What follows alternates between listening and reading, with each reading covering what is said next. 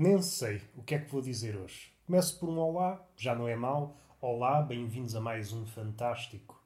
Sou mentiroso, não sou? Fantástico. Isto tem ar de ser fantástico? É claro que não.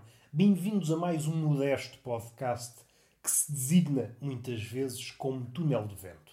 Este menino que está aqui a falar é um menino exemplarmente bonito de corpo, pelo menos se for avaliado com olhinhos de uma época passada, onde se valorizava um corpo roliço e dono de uma cabecinha alto lá com ela, capaz de altos voos cognitivos. Em relação à alma, é que eu preferia não falar. Não tenho uma alma bonita. Tenho um corpo, ui, capaz de umedecer até a mais árida das zonas erógenas. Tenho um miolo capaz de, sei lá, de encontrar conversa até numa migalhita. Consigo escrever um livro sobre uma migalha. Agora, em matéria de alma, é que não.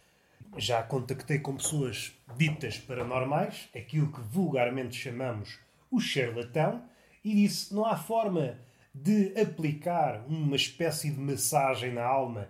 A minha alma está cheia de dor, preciso de algo que a robusteça. Não, você enganou-se. Aqui só se lê as delícias do mar.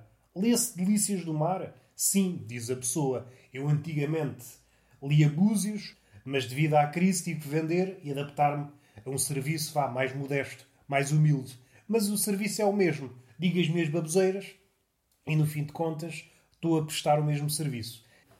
Quer dizer que o mundo continua a avançar. Eu não acho bem. Quanto a mim, é uma coisa que se devia pensar melhor. Então, uma pessoa dita normal deita-se a pensar na vida e no mundo, a pensar num esquema de forma a sair por cima e quando acorda, verifica: olha, o mundo já deu outra volta. Tudo aquilo que eu pensei, que foi o raciocínio alto lá com ele, já não se aplica. O mundo já é outro. Assim não vale a pena pensar nas merdas. E isso entristece-me. Não vale a pena pensar nas merdas. Mais vale sair à rua sem sonhos, sem máscaras e com um narizinho de palhaço, que é para enaltecer o nosso lado verdadeiro, o nosso lado humano. Fala-se muito o que é que é humano? O que é que quer dizer humano? Há pessoas que se dividem, há pessoas que se juntam, é assim. Vivemos numa época atomizada e há pessoas que se separam. Pessoas que viviam uh, género-molécula e separam-se porque, não, isto agora, cada um vai para o seu lado. Não dá estabilidade. É o que os átomos dizem quando, quando se separam. Os átomos da molécula a falar entre eles. Eu pensava que viver, viver numa molécula me dava estabilidade, mas não, vou separar-me.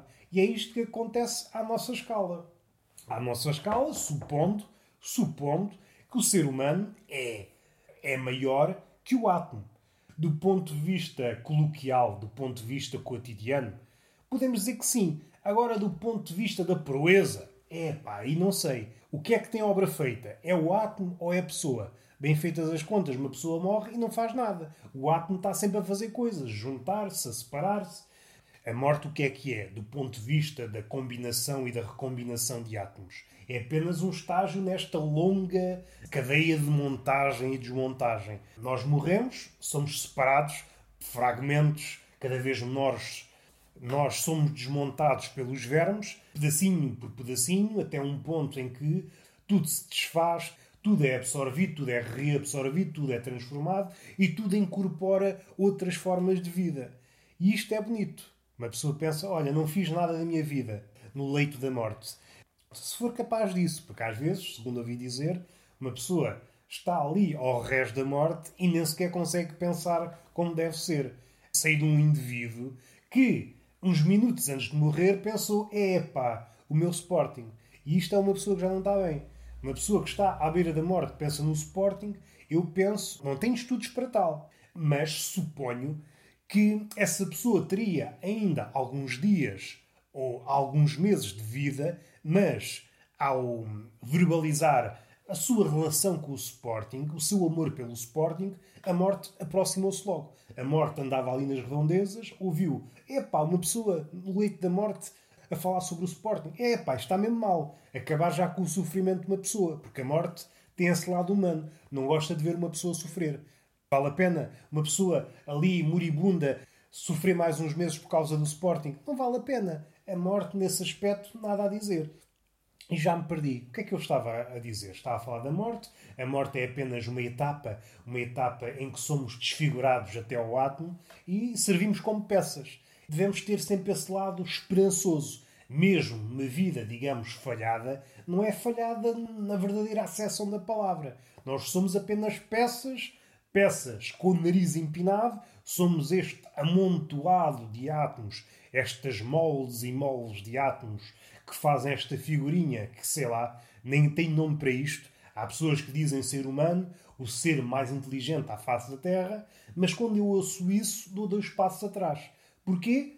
É uma parte que me ficou de uma dança, era constituída por mais passos, passos à frente, passos atrás, passos ao lado, mas o que eu consegui, o que eu retive, a minha memória muscular só reteve esses passos atrás. E o que é que isso diz de mim? Diz que eu sou um cobarde uma dança que podia significar, sei lá, um prelúdio de um acasalamento, decorada só o recuo, é triste, é triste. Porque a vida é isto, a vida é feita de recuos e de avanços. Se uma pessoa decora apenas os retrocessos, agiganta-se enquanto covarde. Se decora apenas os passos em frente, transforma-se numa pessoa intrépida e, no limite, um gajo maluco dos cornos. Porque uma pessoa dita, vá, perfeita na dança, tem que saber quando é a altura de dar o passo atrás e saber a altura eh, ideal para dar um passo à frente. É por isso que a vida é uma dança. Damos passos atrás, passos à frente e depois, no fim, há um Deus que aparece, segundo ouvi dizer, uma espécie de júri da dança. A vida é uma espécie de número e Deus chega, olha, este rapaz não tinha jeito para a dança, é um pé de chumbo, merece morrer.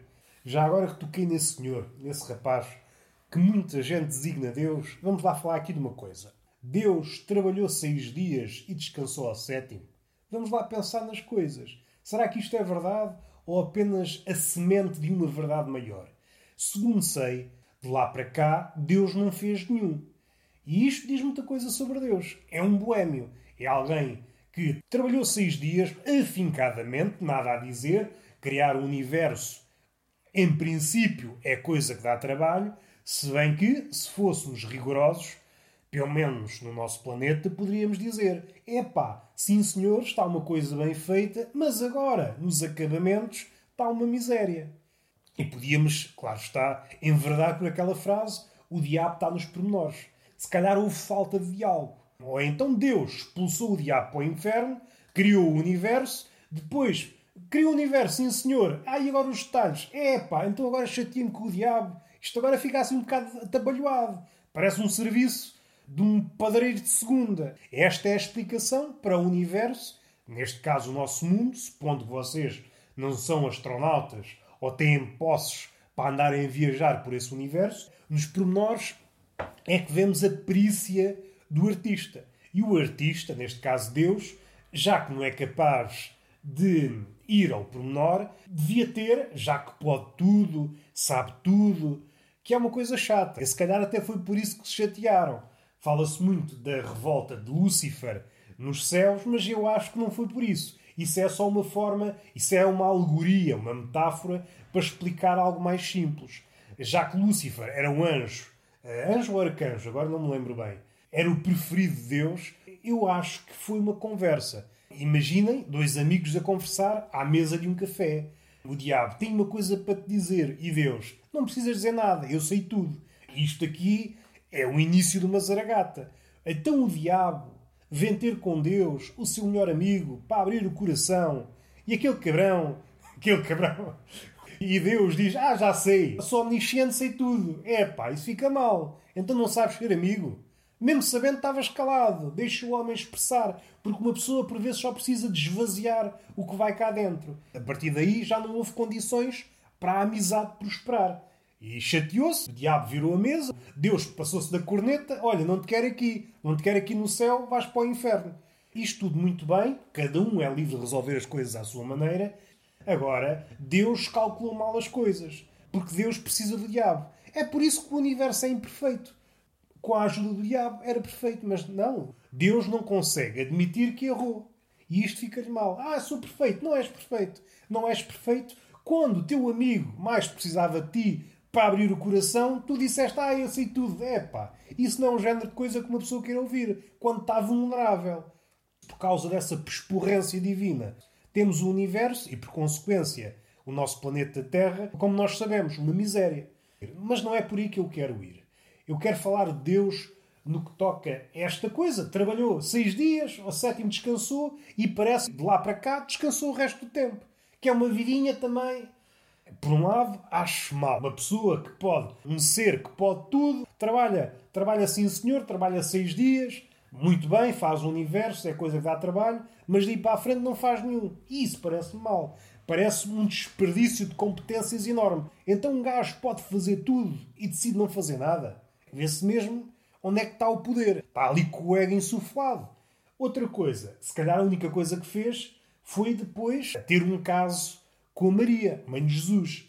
E eu aqui é que me pergunto, são coisas que eu faço. Às vezes faço perguntas, outras vezes faço afirmações. Se isso partiu da cabecinha de Deus ou se é uma inspiração, por exemplo, de Zeus. Zeus, como nós sabemos, era um Deus, para usar uma palavra que gosto tanto e tem caído em desuso, que é fudilhão. Zeus é um Deus fudilhão. Fodia tudo. Fodia eh, pessoas, fodia animais, metamorfoseava-se em animais para tentar foder pessoas. Era um Deus que estava sempre ali de pau feito. E isto é que é bonito. Deus é uma entidade mais acanhada, mas, seja como for, teve que dar ali vazão ao tomatito divino. Resumindo, a única coisa criada após o universo foi Jesus. E o que é que sucedeu a Jesus? Exato, foi crucificado e morreu. E isto revela um padrão. Em tudo o que Deus se mete, faz merda. Porquê? Porque se chateou com o diabo.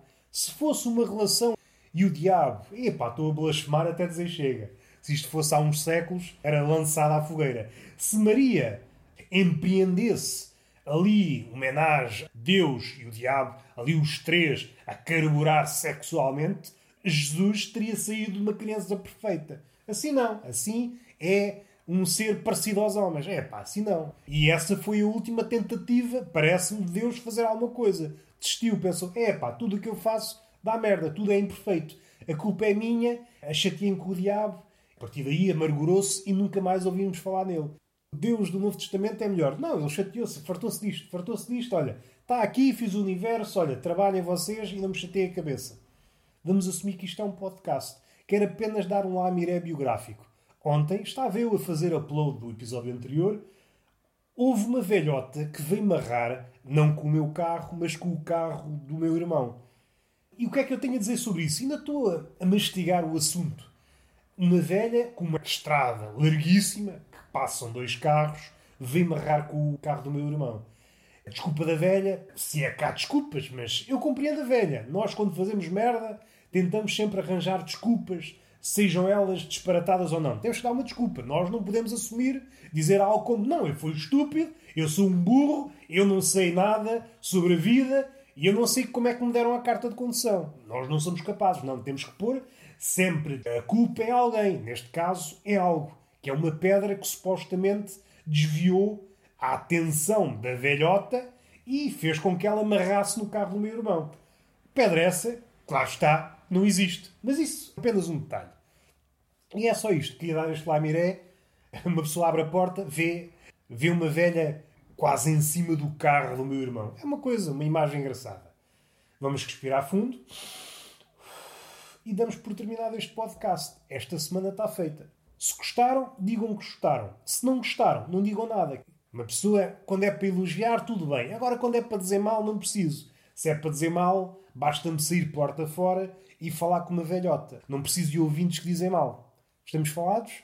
Palmada. Epá, então agora enverede sempre pela palmada. Primeiro é o beijo. Beijo nessa boca de lábios carnudos, lábios que estão sedentos e famintos, têm sede e fome de amor, e uma palmada minimamente pedagógica. Tem ali um lampejo de conhecimento, é o mínimo. Vocês não podem ficar atafolhados de conhecimento. Eu não vos quero a ter um colapso. Até à próxima.